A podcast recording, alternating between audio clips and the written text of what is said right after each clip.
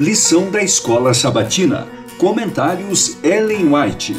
A verdade presente em Deuteronômio. Lição 12. Deuteronômio no Novo Testamento. Quinta, 16 de dezembro. Horrível coisa. Não demorará até que a tempestade que se aproxima cairá sobre um mundo tão sonolento em pecado. Quando a terra cambalear como um bêbado, quando os céus se abalarem e tiver vindo o grande dia do Senhor, quem subsistirá? Aquele cordeiro cuja ira será tão terrível aos escarnecedores de sua graça, oferecerá graça, justiça, amor e bênção a todos os que o receberam. A coluna de nuvem escura, exprimindo aos egípcios terror e vingadora ira, era para o povo de Deus uma brilhante coluna de fogo. Assim será para o povo do Senhor nestes últimos dias. A luz e a glória de Deus para os observadores dos seus mandamentos são trevas aos incrédulos.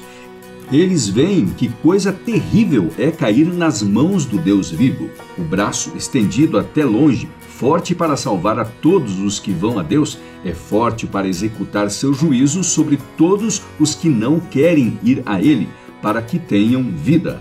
Tomou-se segura providência para abrigar toda pessoa e proteger os que guardam seus mandamentos até que passe a indignação.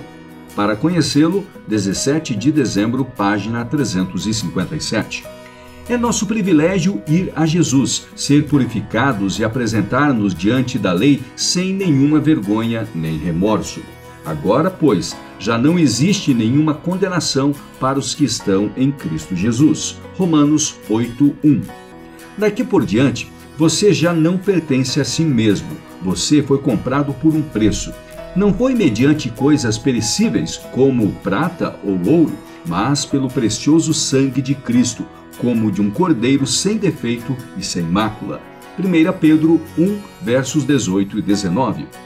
Por meio desse ato simples de crer em Deus, o Espírito Santo gerou uma nova vida em seu coração. Agora você é uma criança nascida na família de Deus e ele ama você como ama seu filho. Caminho a Cristo, páginas 51 e 52.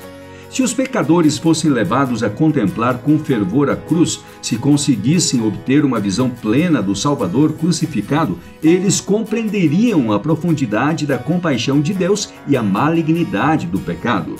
Quando, ao pé da cruz, o pecador contempla aquele que morreu para salvá-lo, pode ter completa alegria, pois seus pecados estão perdoados. Ao se ajoelhar com fé junto à cruz, ele alcança o lugar mais alto que o ser humano pode atingir. Atos dos Apóstolos, páginas 209 e 210. Ao lerem as promessas, lembrem-se de que elas são a expressão de amor e misericórdia indescritíveis. Sim, simplesmente creiam que Deus é sua ajuda. Ele quer restaurar no ser humano sua imagem moral. À medida que se aproximarem dele, em arrependimento e confissão, ele se aproximará de vocês, com misericórdia e perdão. A fé pela qual eu vivo, 7 de abril, página 103.